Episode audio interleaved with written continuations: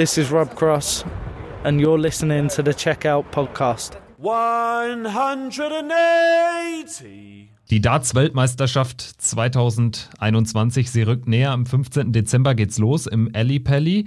Wir verkürzen die Wartezeit für euch mit der ein oder anderen Vorschaufolge hier im Checkout WM Countdown. Ich bin Kevin Schulte, hallo und zugeschaltet natürlich heute ein externer Gast, wie angekündigt. Robert Marianovic ist dabei. Hi Robert, grüß dich.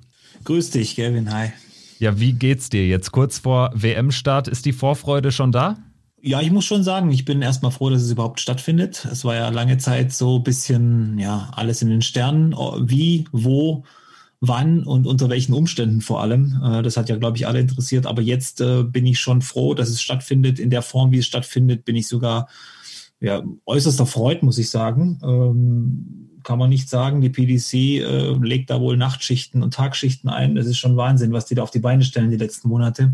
Aber die Vorfreude ist riesig und ähm, für mich ja sowieso, ich bin ja dann noch beruflich quasi noch ein bisschen eingebunden ab nächste Woche bei Sport 1 und von dem her alles gut. Ähm, du hast jetzt gerade schon angesprochen, die PDC legt Tag- und Nachtschichten ein, hat jetzt ordentlich noch was auf die Beine gestellt, womit man vielleicht auch jetzt gar nicht mehr in der Kürze der Zeit rechnen konnte. Wenn wir jetzt auf dieses dann doch kuriose, sehr komplizierte und herausfordernde Darts ja zurückblicken, was sagst du, wie hat die PDC insgesamt diese Corona-Herausforderung in den vergangenen acht, neun Monaten gemeistert? Also ohne jetzt irgendwie die Leute in den Himmel zu äh, loben, aber jetzt schauen wir uns mal bei anderen Sportarten um. Ich glaube, neben Fußball hat Darts sicher so äh, in der ersten Liga mitgespielt, was die Umsetzung und die, äh, die Meisterung der Corona-Krise so angeht, finde ich. Also es ist meine Meinung. Und ähm, ich, wir haben auf nicht viel verzichten müssen. Also ein paar Players Championships sind natürlich weggefallen. Die Majors haben stattgefunden. Die Spieler haben weiterhin Geld verdient. Äh, klar, die einen mehr, die anderen weniger. Aber die PDC hat sich wirklich gekümmert bis runter. Wir haben eine Challenge Tour gehabt sogar am Wochenende. Wir haben eine Development Tour, glaube ich, äh, sogar gehabt. Wir haben eine Youth Weltmeisterschaft gehabt. Also ich hätte nicht erwartet, dass es in dem Umfang wirklich alles stattfindet und äh, dass die PDC, ähm, ich hätte eher erwartet, dass sie was, was, was fallen lassen, dass sie vielleicht die Jugendlichen fallen lassen oder die Challenge Tour Spieler fallen lassen oder die Damen vielleicht fallen lassen.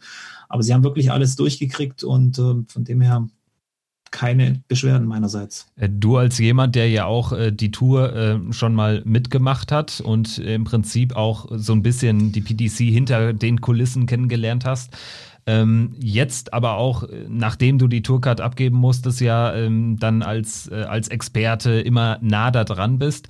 Diese Professionalisierung der PDC, hat die jetzt gerade in den letzten drei, vier, fünf Jahren nochmal enorm an Fahrt aufgenommen? Würdest du das so beschreiben? Auf jeden Fall. Ich, äh, die Entscheidung vor ein paar Jahren, ich glaube 2014 oder 2013, ich bin, ich bin, mir nicht ganz sicher, diese Tourcard einzuführen, war, glaube ich, richtig, weil die PDC wahrscheinlich gedacht hat, so, wir wollen jetzt hier keine Hobby-Dartspieler äh, mehr haben, die ab und zu mal auf ein Turnier kommen und mal Phil Taylor treffen wollen, sondern wir wollen Leute, die es ernst nehmen, die ähm, wirklich viel riskieren, um hier reinzukommen, finanziell, äh, jobmäßig, alles drum und dran. Und ich glaube, diese Entscheidung, die man vor sieben Jahren oder vor acht Jahren getroffen hat, die trägt heute Früchte. Und äh, man sieht einfach, die Preisgelder sind gestiegen und sie sind auch kon ja, konstant geblieben. Man hat auch keine Preisgelder gekürzt oder sonst irgendwas. Äh, die Leute hatten nach wie vor die Möglichkeit, ihre Sponsoren äh, zu vertreten und so weiter. Ich glaube, dass, dass es alles so gut gelaufen ist, ist, ist ein Resultat aus der Entscheidung, damals diese 128 Tourcards zu vergeben.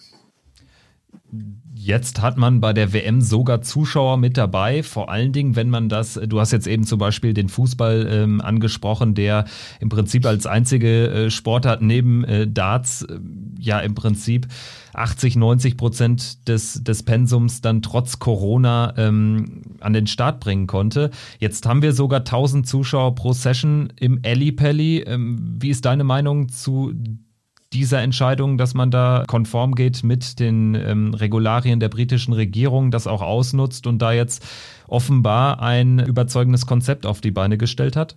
Also ich vertraue da auch einfach der Regierung und der PDC, ähm, dass das alles Hand und Fuß hat, dass es gut funktionieren wird. Ich bin ja diesen ganzen Maßnahmen immer skeptisch äh, gegenüber eigentlich, weil einfach nie, nie immer irgendwie alles 100 Prozent funktioniert. Aber ich glaube, dass das äh, wirklich gut sein wird und funktionieren wird, weil ich kann mir nicht vorstellen, dass weder die britische Regierung noch die PDC, vor allem nicht die PDC, wirklich riskieren will, dass am 4. oder, oder am 7. Januar in der Sun steht äh, Corona-Herd oder Hotspot Ellie Pelli.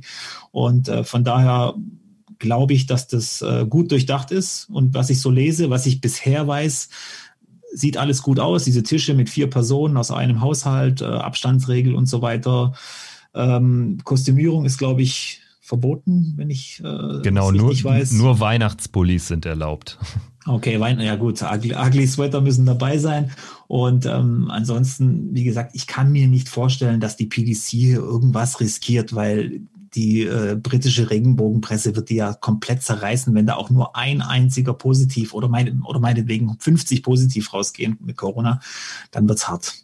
Es gab ja jetzt auch auf der Tour den ein oder anderen positiven Fall, allerdings jetzt auch, ähm, ja, wenn man es mit der Anzahl der Spieler vergleicht, jetzt nicht äh, exorbitant vieles. Bleibt wahrscheinlich dann nicht aus in der Pandemie, dass sich der eine oder andere mal infiziert.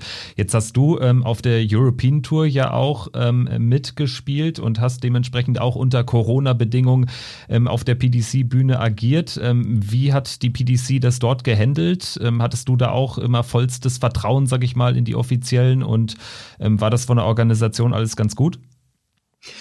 Ja, ich muss sagen, äh, es war wirklich gut gelöst. Ich hatte auch da war ich ein bisschen skeptisch und man hat ja immer so ein bisschen so ein mulmiges Gefühl, wenn man sobald man auf mehrere Menschen trifft zurzeit.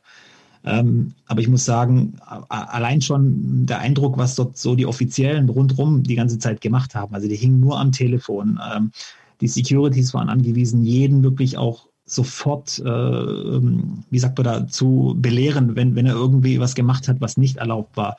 Ähm, auch mit diesen Tischen, dass man dann wirklich darauf geachtet hat, sitzt an euren Tischen, äh, wechselt nicht die Tische, sonst irgendwas, tragt die Maske, wo ihr ähm, könnt, haltet euch an die Abstandsregeln und so weiter. Ähm, das hat mich dann so ein bisschen ja, befreit, muss ich sagen. Ich war positiv überrascht und kann hier nochmal sagen, auch diese Testerei und alles äh, und hat ja auch funktioniert. Ich meine, wir haben mit Glenn Durant einen positiven Fall gehabt und mit Adrian Lewis auch.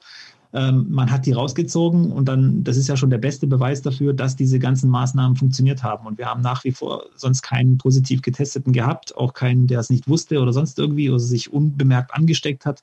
Von dem her spricht ja das Ergebnis eigentlich für sich. Wenn wir jetzt vielleicht ähm, zum Sportlichen kommen und ähm, auf dieses Teilnehmerfeld blicken, vor allen Dingen in der Spitze auf dieses Teilnehmerfeld blicken.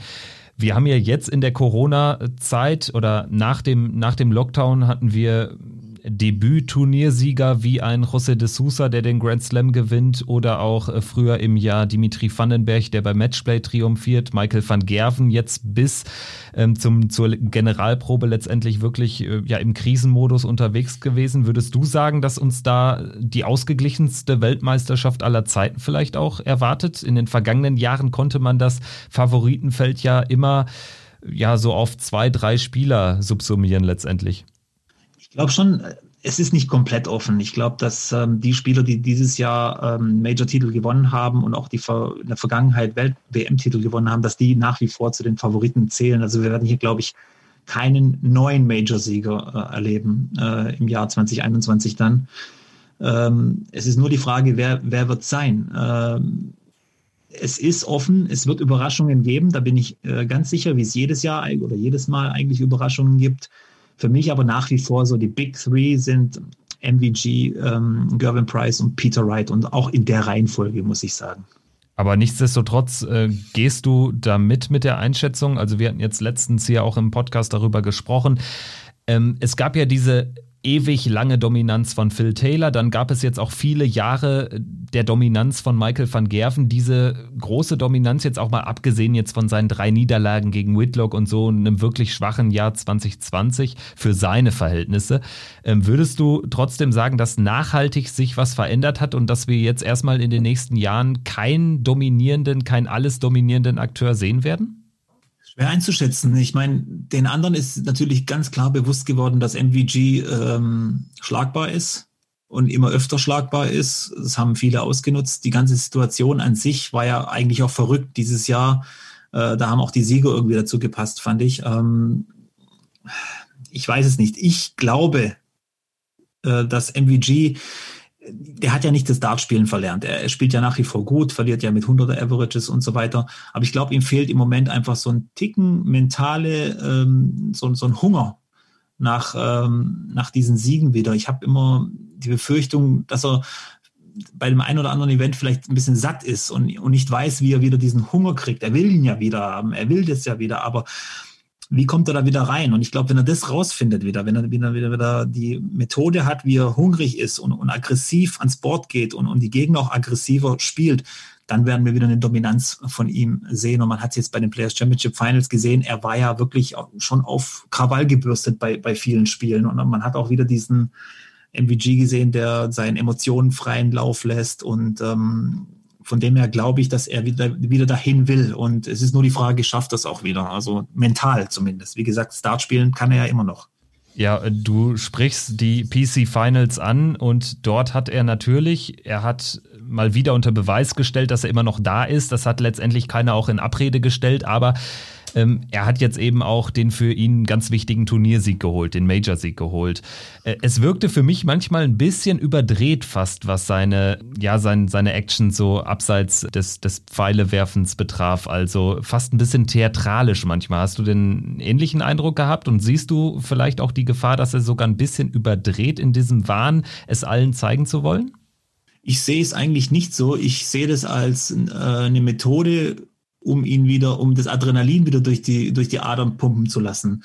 Das braucht er einfach. Das brauchen auch Spieler wie Gary Anderson, der ja immer wieder, wenn du den ärgerst zum Beispiel, Gary Anderson, dann spielt er plötzlich viel, viel besser, weil, weil er dann ein bisschen aggressiver wird. Wenn er so, so, so einen kleinen Hass auf dich hat, finde ich, nicht, nicht Hass ist es vielleicht übertrieben, aber wenn er, wenn er nicht ganz äh, damit einverstanden ist, wie du dich gibst oder was du da machst an Bord, dann dreht er ein bisschen auf. Und ich glaube, MVG braucht diese Emotionen immer mal wieder, äh, um, um, um, ja, um den Fokus zu halten. Das ist eben seine Methode, so vermute ich zumindest. Äh, deswegen fand ich sich nicht theatralisch. Ich äh, fand es gut, da gab es schon schlimmere Sachen. Also dieser Urschrei von Adrian Lewis, muss ich sagen, der war für mich zum Beispiel viel zu the theatralisch. Also der war ja wirklich äh, total übertrieben in meinen Augen und da finde ich jetzt MVGs Verhalten eigentlich nicht so schlimm.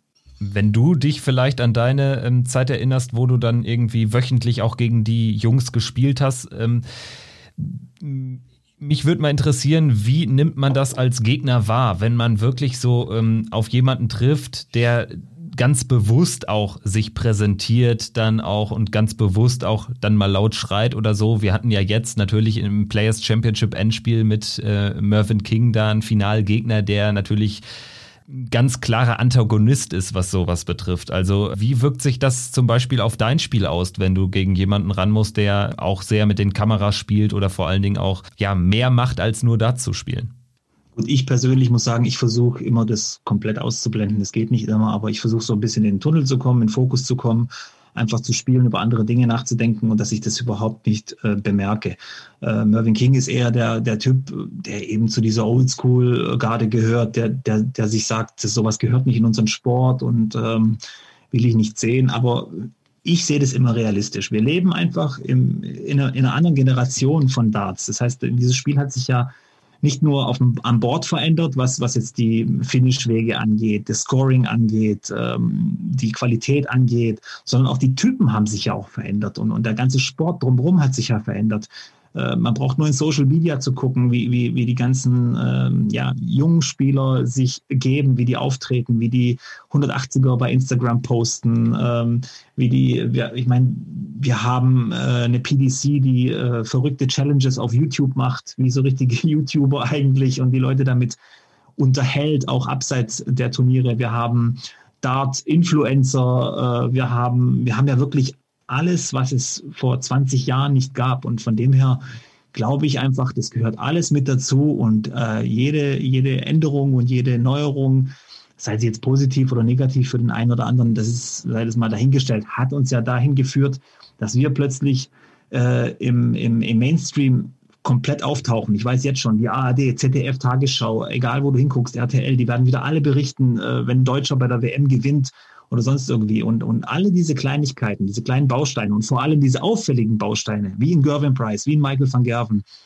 wie eine Fallon Sherrock, die haben uns dahin gebracht. Und deswegen muss man das immer so sehen, ähm, ich bin glücklich über diese ganze Entwicklung, weil es auch Spielern wie mir aus der dritten, vierten Reihe die Chance gegeben hat, äh, wirklich ein bisschen weiter nach vorne zu kommen und ganz tolle Erlebnisse zu haben. Von dem her, man kann es sehen, wie man will. Ich, ich sag, es gehört alles dazu. Es muss mir auch nicht alles gefallen, ähm, was da passiert, aber äh, es hat äh, letztendlich dazu beigetragen, dass zum, sogar ich bei Instagram an, an Nobody mehr oder weniger, äh, 13.000 Menschen äh, da hat, die meine Beiträge angucken und sonst irgendwas ist schon heftig. Also sowas hätte ich mir nie vorstellen können. Ähm, wenn wir jetzt über, über die Turnierfavoriten reden, dann haben wir natürlich ähm, Price, Wright, Van Gerven alle auf, der, auf dem Zettel sozusagen. Jetzt hat dieses Jahr aber, wie eben angesprochen, auch ähm, interessante Turniersieger, überraschende Turniersieger hervorgebracht. Ähm, wen hättest du jetzt noch so als möglichen Außenseiter ist vielleicht auch der falsche Begriff, aber wen hättest du vielleicht noch so auf der Rechnung, den du vielleicht auch mit, mit äh, großen Chancen äh, ausgestattet siehst, was diese WM betrifft? Ich habe ja die vorher die Big Three genannt und dann kommen vielleicht nochmal vier Spieler, wo ich so ein bisschen äh, da auf dem Zettel hätte. Äh, da wäre immer, den erwähne ich eigentlich seit anderthalb Jahren immer, Christoph Ratajski. Also ich habe nie ein Problem, äh, den im WM-Finale zu sehen. Ich habe nie ein Problem, den äh, zu sehen, wie er jeden schlägt, weil er einfach die Fähigkeiten dazu hat. Äh, ich sehe Michael Smith ähm, immer ganz vorne mit dabei, weil er einfach unglaublich gut spielt und für mich auch wahrscheinlich das, das größte Talent ist überhaupt äh, auf der PDC-Tour neben Van Gerven wahrscheinlich. Und ähm, dann, ja, José de Sousa oder José de Sousa hat sich ja auch so ein bisschen da reingespielt.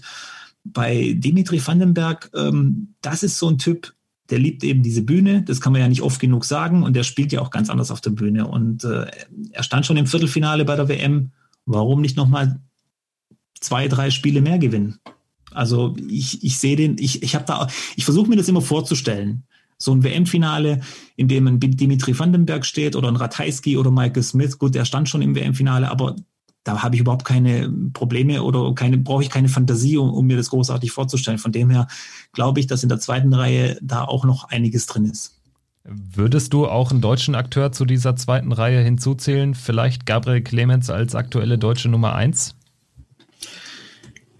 Gabriel Clemens ist äh, ein unfassbar guter Dartspieler. Ich kann das hier sagen, weil ich äh, oft genug mit ihm gespielt habe und trainiert habe und ähm, weil es einfach, es, äh, es ist, ich habe das schon 2018 gesagt. Ich habe äh, so Elmar Polke schon mal erwähnt, äh, ja, Elmar Polke gesagt, wenn der mal das spielt, was er da immer mit mir an Bord veranstaltet, dann, dann dann gibt's da eigentlich keine Grenzen mehr oder weniger. Dann, dann fehlt da auch nicht mehr viel zur Top-Top-Spitze ich möchte mich da jetzt auch nicht festlegen. Ich möchte jetzt ja auch nicht sagen, äh, Gabriel Clemens hat das Zeug oder hat es nicht äh, das Zeug. Das weiß nur Gabriel Clemens und das kann er auch nur äh, selber äh, wissen. Ich weiß nur eins. Ähm, Gabriel Clemens wird immer sein Bestes geben, so weit wie möglich in jedem Turnier zu, zu geben. Er wird nicht nur sein Bestes, sondern alles geben, was er hat und, und, und alles da reinschmeißen. Und er investiert viel Zeit, äh, wie sagt man so schön, Blut, Schweiß und Tränen da, um, um erfolgreich zu sein. Und ähm, mir ist es eigentlich nur wichtig, dass er immer sein Bestes gibt. Und ich glaube, das sollte auch den, den, den Fans wichtig sein, ähm, dass man einfach äh, sieht, der will das einfach. Und wie das Ergebnis dann nachher ist, so ist es eben nachher. Ähm, wie blickst du jetzt auf seine Setzlistenposition? Er ist die 31 der Welt. Ich hatte im Vorfeld der letzten Events immer so ein bisschen das Gefühl, es gab so eine ähm, Aversion gegen diesen 32. Platz und es wurde sehr viel Bedeutung dieser, dieser Setzposition beigemessen. Jetzt kann man ja eigentlich auch sagen, Peter Wright ist jetzt nicht unbedingt schlechter in Form als ein Michael van Gerven äh, oder ein Gervin Price. Ähm, spielt das großartig eine Rolle, ähm, ob man jetzt als 30., als 31. oder eben als ungesetzter Akteur in so ein Turnier geht? Ich glaube nicht, weil man geht ja in ein Turnier, um es zu gewinnen. Also jetzt mal so lapidar gesagt. Und ähm, da ist einem auch bewusst, wenn man ein Turnier gewinnen will, muss man jeden schlagen. Und ähm, dieses Viertel, in dem Gabriel Clemens jetzt zum Beispiel ist, ist ja wirklich gespickt äh, von, von großen Namen. Also wir haben da Ian White, wir haben Christoph Ratajski und Peter Wright, wo also in diesem Viertel da sich bewegen. Das ist schon hart. Aber die gute Nachricht ist, oder was heißt die gute Nachricht, äh, auch diese anderen Spieler, auch ein Ratajski, auch ein White und, und auch ein Peter Wright, der vor allem, die wissen natürlich auch über die Fähigkeiten von Gabriel Clemens Bescheid. Und ähm, das geht in beide Richtungen. Für, für Gabriel Clemens, wenn er einen Big Fish aus dem Weg räumt oder so, so, oder so einen Big Gun aus dem Weg räumt, ähm, ist es ein großes Ding. Aber andererseits, Peter Wright weiß natürlich auch, ich muss hier wirklich alles geben und mein A-Game spielen, sonst könnte es sein, dass ich hier wirklich äh, verliere gegen die Nummer 31 der Welt. Jetzt spielt äh, Gabriel Clemens äh, zum Auftakt gegen Andy Hamilton oder gegen Nico Kurz. Was hast du gedacht, als die Auslosung rauskam und es ja wieder ähm, oder jetzt wirklich vielleicht zum ersten Mal ein deutsch-deutsches äh, Duell geben könnte? Ähm, blickt man da eher mit Vorfreude drauf oder sagt man sich, ach Mensch, ist sehr bitter für die beiden? Ehrlich gesagt, ich, ich möchte gar nicht mehr über das Thema reden. Also sei, sei mir nicht böse, aber wir reden da über das deutsch-deutsche Duell oder sonst irgendwas. Als erstes steht mal ähm, an, dass Nico Kurz gegen Andy Hamilton spielen muss. Und alles, was danach ist, äh, können wir dann besprechen. Aber dieses äh, Vorgreifen, so wie letztes Jahr äh, so viel ge getan wurde, das will ich gar nicht. Und Nico Kurz hat es schwer genug äh, gegen Andy Hamilton. Ähm, ist jetzt nicht mehr der Andy Hamilton, der da im Halbfinale oder im Finale bei der WM stand, aber den musst du erstmal besiegen, vor allem auf die Distanz und äh, auf der Bühne, die Andy Hamilton natürlich gut kennt. Und äh, wenn es zu dem deutsch-deutschen Duell kommt, dann möge der Bessere gewinnen. Wenn man jetzt ähm, schaut auf, auf die Teilnehmer und ähm, auf, auf diejenigen, die äh, sich für die WM qualifiziert haben, da fällt ja schon auf, dieses deutsche Trio ist wirklich noch sehr, sehr jung. Also ähm, Darts ist eben kein Sport, wo man mit 35 zum alten Eisen zählt wie im Fußball. Ähm, würdest du sagen, dass, dass die Deutschen vielleicht ein bisschen zu kritisch auch betrachtet werden und dass man zu selten das äh, junge Alter der beiden hinzuzieht, wenn man äh, die Leistungen bewertet. Äh, häufig wird ja auch Max Hopp kritisiert oder kritisch betrachtet, weil jetzt vielleicht die Entwicklung nicht so rapide nach oben geht. Ähm, wie, wie schaust du auf diese Thematik? Ach, wenn ich ehrlich bin, klar, es gibt Kritik, äh, aber mir kommt es immer so vor, als ob der Großteil der Fans es eigentlich feiert. Also die, die Jugend dieser Spieler wird gefeiert, die Erfolge werden gefeiert. Natürlich gibt es immer wieder Leute, ähm, die ähm, da vielleicht das ein oder andere kritisch äh, äußern oder sonst irgendwie. Aber ich glaube, wir, wir dürfen dem Ganzen gar nicht so viel äh, Bedeutung irgendwie zusprechen, weil wir leben ja in einer Zeit, wo, wo wirklich jeder seine Meinung innerhalb von Sekunden ins Internet, ins World Wide Web äh, schreiben kann. Sowas äh, gab es in meiner Jugend nicht und vielleicht, äh, aber auch da hatte ich viele, die, die mich kritisiert haben, zum Beispiel, das weiß ich noch als junger Spieler und wo ich mir einiges anhören musste, aber das war dann immer wirklich persönlich, wenn ich es dann gehört habe. Und heute ist es eben viel zu einfach für die Leute, sowas zu äußern. Aber ich habe das Gefühl, dass doch wirklich der Großteil, ich weiß nicht, wie es dir geht, aber der Großteil aus, mein, aus meiner Sicht feiert das alles und der Großteil findet es auch klasse, dass die alle noch so jung sind und ähm, da noch viel auf uns wartet. Wenn wir vielleicht mal noch ganz kurz über Max Hopp sprechen, ich will jetzt auch nicht die Auslosung bis zum Ende durchreiten, aber ich würde schon sagen, wenn man auch äh, auf die Spieler schaut, die da am Ende noch als mögliche Gegner im Topf waren, da hat es ihn mit Gordon Maces aus Australien jetzt ähm, machbar getroffen. Ähm, es würde dann Mervyn King warten. Grundsätzlich, ab wann ist eine WM für Max Hopp aktuell eine gute Weltmeisterschaft? Kann man das ähm, so, so einfach beantworten? Ich glaube, jede WM, äh, an der er teilnimmt, ist eine gute Weltmeisterschaft weil es ja erstmal darum geht, ist ja das Primärziel, glaube ich, von allen Profis, da hinzukommen, dieses, ähm, ja, dieses Turnier einfach zu erreichen. Es stand ja lange im Raum, ob er es überhaupt schafft. Es war wirklich knapp, muss ich sagen. Was heißt knapp? Aber man, man, ich hätte es jetzt äh, nicht so deutlich noch gesehen, dass er sich so weit vorne arbeitet, nach vorne arbeitet in der Pro Tour. Ähm, ab wann ist es eine gute WM für Max Hopp? Das weiß ich nicht. Das musst du, glaube ich, ihn fragen. Also ich, ich kann da in seine Situation gar nicht so mich reinversetzen, wenn ich ehrlich bin. Ähm, ich weiß nur eins, Max Hopp ist ein unglaublich guter Dartspieler. Ich habe mich jetzt auch bei den Europeans äh, ab und zu mal mit ihm aufgewärmt vor den Matches und so weiter.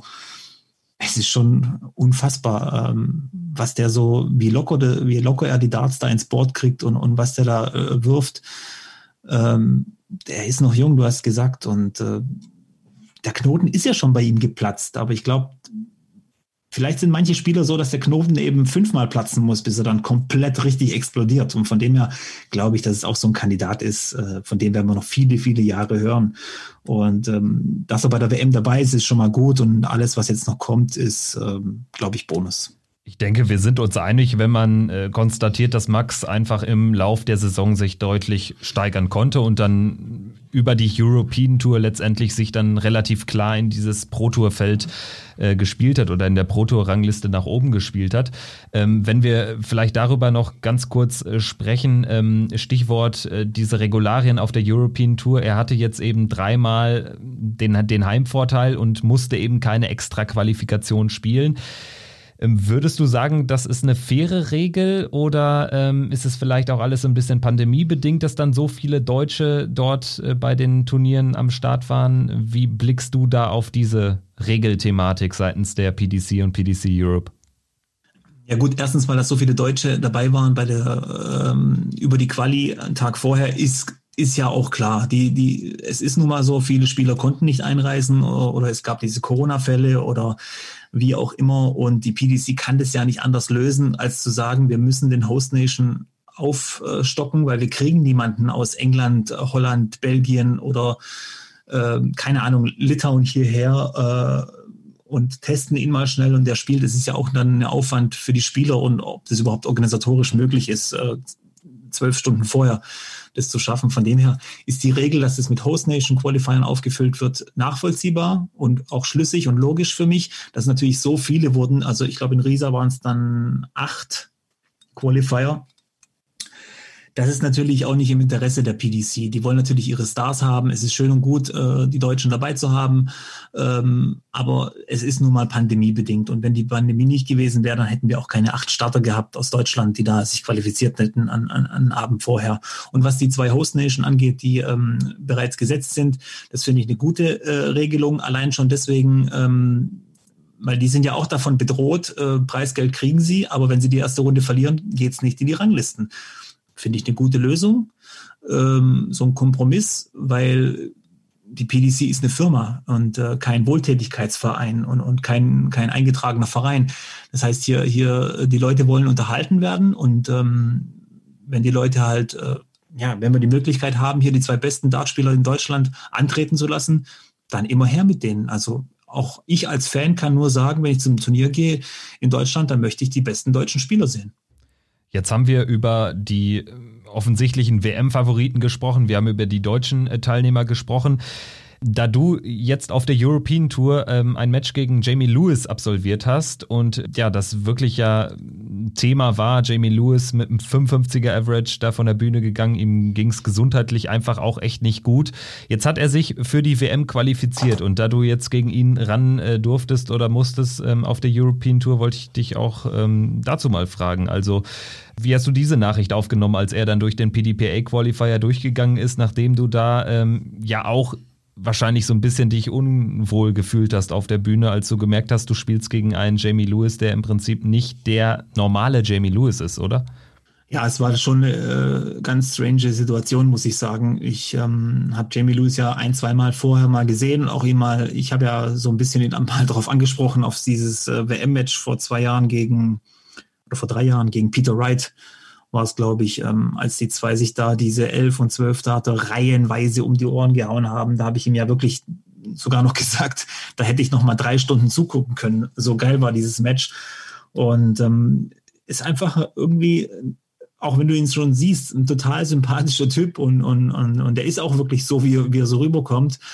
Äh, ganz nett. Und ähm, ich war geschockt von diesem Auftritt von ihm gegen mich, muss ich sagen. Ich habe auch wirklich direkt gemerkt, da, da stimmt irgendwas nicht. Es ist einfach nicht normal. Also, und ähm, ich bin eigentlich relativ froh, dass er das jetzt irgendwie bei dem Qualifier geschafft hat. Ist irgendwie wieder so eine Geschichte, die, die Darts schreibt und äh, die alle so begeistert. Und ich glaube, es gibt sehr, sehr wenige Menschen, die jetzt auch Jamie Lewis das nicht gegönnt haben, dass er sich für die WM qualifiziert. Äh, zum Abschluss vielleicht nochmal ähm, über deine Ambition in Zukunft. Ähm, ist die erneute WM-Teilnahme, ist das nochmal so ein Fernziel? Also ähm, wohin soll so deine Karriere im Idealfall verlaufen oder vielleicht auch im realistischen Fall? Wie blickst du da drauf? Ja, also nochmal eine WM-Teilnahme wäre ähm, wahrscheinlich so das Größte. Am liebsten zwei, drei, vier, fünf, zehn, keine Ahnung. Ähm, weil es wird ja vielleicht nicht jeder so offen sagen, aber wenn du einmal auf dieser Bühne gestanden bist, ähm, dann bist du einfach angefixt. Du willst dann immer wieder hin, weil es ist einfach, für mich äh, war immer nicht nur die WM selber, sondern auch dieses Drumherum. Ich habe schon oft gesagt, allein schon die, der Moment, wenn du dann ins Spielerhotel kommst und du siehst diese ganzen Weltstars äh, im, des Darts um dich rum und die, die sitzen da, trinken ihren Tee und äh, diskutieren über Darts äh, von morgens bis abends. Das ist schon ein geiles Gefühl und du weißt, du fühlst dich dann irgendwie äh, ja, aufgehoben zu Hause, äh, wie bei alten Freunden. Da möchte ich hin, aber konkrete Pläne, wie ich das schaffen will, habe ich jetzt ehrlich gesagt nicht. Ähm, wir haben über junge Dartspieler geredet. Wir können jetzt auch mal über die fortgeschrittenen Alter, so wie mich, reden. Also 41 werde ich jetzt, das ist jetzt, ich weiß, es ist kein großartiges Alter, aber ähm, ich habe jetzt auch andere Prioritäten im Leben. Da ist der Nachwuchs, der jetzt da ist ähm, und so weiter. Ich führe eigentlich ein, ein, ein schönes Leben und es wäre auch schön ohne Darts, aber mit Darts ist es eben noch schöner und ich weiß es nicht wie es jetzt weitergeht. Ich sage auch gerne, ähm, ich warte jetzt auch einfach mal ab, wie diese Corona-Situation sich entwickelt und dann sieht man vielleicht mal weiter. Vielleicht ich, wache ich eines Morgens auf und sage, ich habe jetzt noch mal richtig, richtig Bock drauf und schmeiß noch mal alles rein, ähm, weil ich selber spüre, da ist schon, das Können ist da und ich trainiere ja auch zu Hause und, und, und merke das auch und ähm, wenn ich hier meine YouTube-Videos drehe und so, dann, dann, dann kommen so viele Spiele zusammen, wo einfach mal ein 102er Average gespielt wird äh, bei einem Best of 11 und dann denke ich so, verdammt, irgendwie ist es verschwendetes Talent hier. Äh, ich muss doch irgendwas draus machen wieder und äh, ja, wie gesagt, das ist so, so, ein, so eine Achterbahn der Gefühle. Willst du denn Q-School spielen Anfang des Jahres? Ja, ja, die spiele ich auf jeden Fall. Ähm, allein schon deswegen, wenn die Regelung so bleibt in diesen Host Nation Qualifiern und so viele in Deutschland, dann bin ich da auf jeden Fall dabei. Und äh, jetzt zu guter Letzt vor der Q-School-Teilnahme dann im Januar. Ähm, wie ist so dein, dein Dezemberplan, dein Dezember-Januar-Plan bei, bei Sport 1? Bist du im Einsatz? Fragezeichen?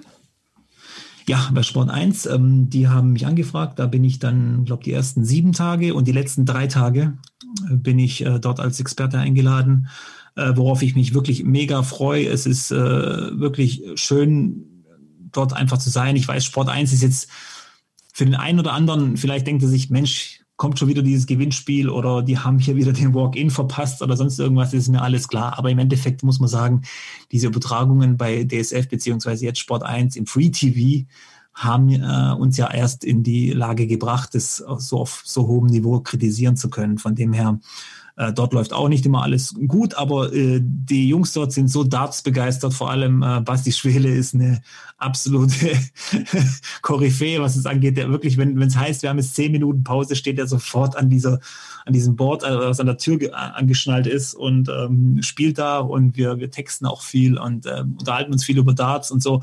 Und er ist ja, er kommt ja eigentlich aus dem Eishockey aber sagt selber, Darts ist so geil und, und, und die Fans sind so geil und nur, nur irgendwie nur positive Erlebnisse und äh, vor allem mit ihm.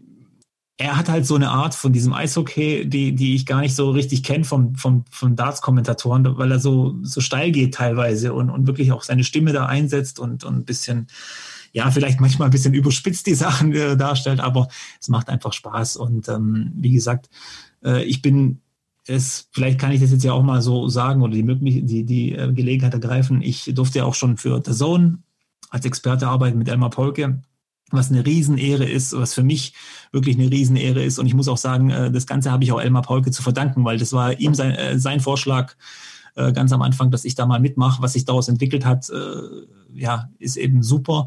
Und ähm, egal wo ich bin, ob ich jetzt bei The Zone war oder bei Sport 1, äh, es sind überall nur Dart-Freaks und, und Verrückte um mich rum, die diesen Sport lieben und irgendwie, das äh, macht einfach Spaß. Und äh, ich weiß nicht, ob es das in anderen Sportarten auch so ist, äh, mit den ganzen Leuten drumherum, aber das ist schon cool. So, das war jetzt ausführlich, ich weiß, aber alles gut. mal sagen. Alles gut. Ähm, ähm, stimmt der Eindruck, dass oder oder ähm, stimmt die Erinnerung von mir, dass ihr nicht im selben Raum seid? Während ihr jetzt ja, aktuell kommentiert? Okay. Das heißt, wie ja. muss ich mir das vorstellen? Also ihr habt trotzdem Kontakt, dann seid im selben Gebäude, im anderen Raum und dann ja, seid ihr per Headset verbunden. ja, die Räume sind neben, also nebeneinander und ähm, wir können uns kontaktieren kurz mal, also über, über diese Tontechnik und so weiter. Wir sehen uns aber nicht und das ist auch das große Problem. Wir haben uns sonst immer gesehen. Und dann kannst du äh, auch äh, kurz mal ein Handzeichen geben, wenn irgendjemand was sagen will oder sonst irgendwie. Das ist jetzt eben nicht möglich. Und deswegen passiert es auch oft, dass man sich so ein bisschen ins Wort fällt.